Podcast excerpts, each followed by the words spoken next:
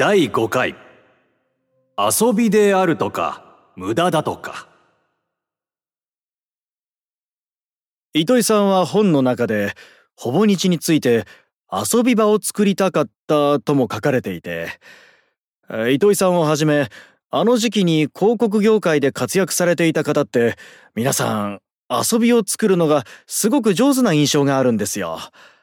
そのあたり私が共通するものを感じるのが Facebook 誕生の話なんですね。はい Facebook Facebook ってハーバード大学の学生だったマーク・ザッカーバーグが大学のコンピューターをハッキングして女子学生の写真を抜き出したという もう犯罪みたいなことが始まりなんです。誰か綺麗な子いるかなということで写真データを抜き出したんですね。でもそこで彼が何をやったかってその女子学生たちの顔写真を並べてどちらが人気があるかを投票させるゲームを作ったわけです。誰が一番勝ち抜いて掛け金を取るかというそういうマッシュアップですね。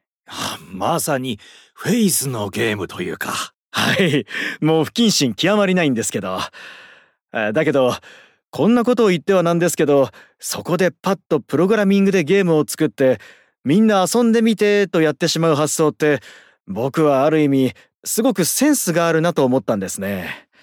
結果的に、そのゲームは学内で大流行するわけです。当然大学当局にもバレて彼は退学の瀬戸際まで行くけれども保護観察処分ということになってギリギリ退学せずに済むんですね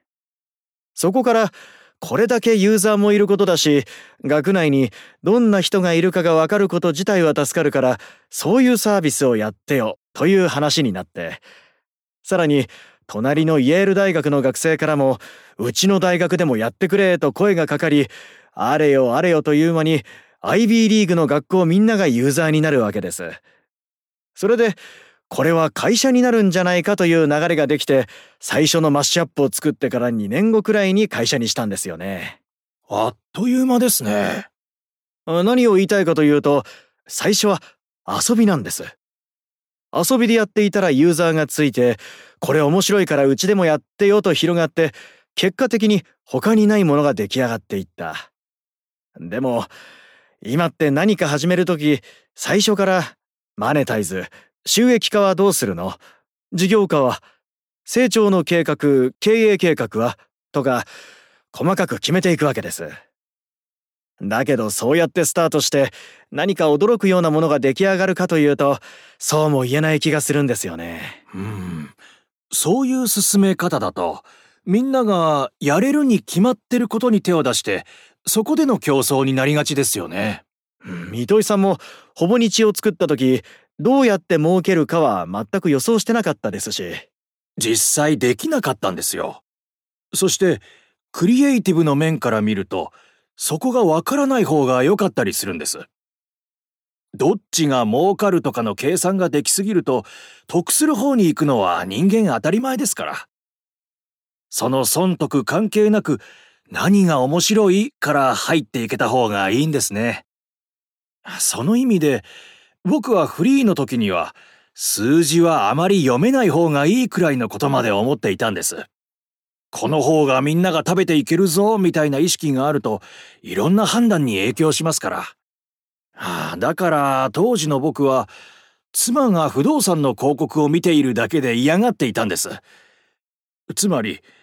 マンション買うつもりだながあると、じゃあこうしなきゃが出てくるから危ないなと思ってて。そのくらい嫌だったんですよ。すごい話ですね。まあ、とはいえ、今の僕は経営者という立場があるので、お金のことは何もわかりませんとはできないんですけど。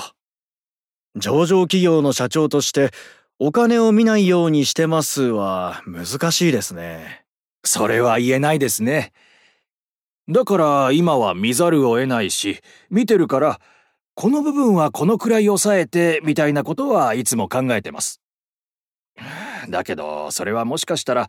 ほぼ日という会社の爆発力みたいなものを減らしてるかもしれないとは思うんです。その意味で、社長をやってる自分を早く解き放ちたいのはありますね。そもそも、お金にあまり興味のない人っているじゃないですか。でも糸井さんの場合、興味があるからこそ見ないようにしていたというか。そうですね。非常に文学的な言い方ですけど、人が苦手だということの中には、とても好きだが入っていると思うんです。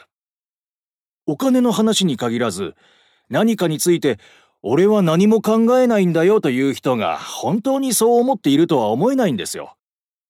その話は俺にしないでくれという人は、やっぱりそこに強い興味がありすぎるんだと思いますから。あと糸井さんは、本業じゃない仕事もたくさんやってないとダメだと思ったともおっしゃられていて、クリエイティビティを維持する上では、無駄に見えることや役に立たないこともすごく重要だという。そこを取り込めなくなると、枯れちゃうんじゃないかってことですよね。うん。痩せますよね。だから1980年代初頭糸井さんが美味しい生活のコピーなどで世の中の前面にものすごく出られた時期がありますけどその前には漫画雑誌のガロで実験的とも言えるようなこともいろいろされていてきっと一面から見ればそういう実験的な仕事を全くやらずに本業のコピーの仕事だけに専念していた方が稼ぎにはなったと思うんです。でもそうしなかったところに僕はやっぱり知性を感じるというか普通はどうしてもそのインセンティブの部分が発想に入ってきてそっちに行きがちだと思うんですけど。ああどうなんでしょうね。それで聞いてみたいのが身のある無駄と本当の無駄ってあるんじゃないかと思ってて糸井さんのご経験の中でも振り返ってみてこれは本当に無駄だったなと思うものはやっぱりありますか？そこはありますよね。その瞬別方法って何かコツはあるものでしょうか？例えば会社の社員が毎日だいたい3分の2はパチンコしてますと言ってたらちょっとどうなのかなって感じがする。でもそういう経験も実は何か役に立ってるかもしれないし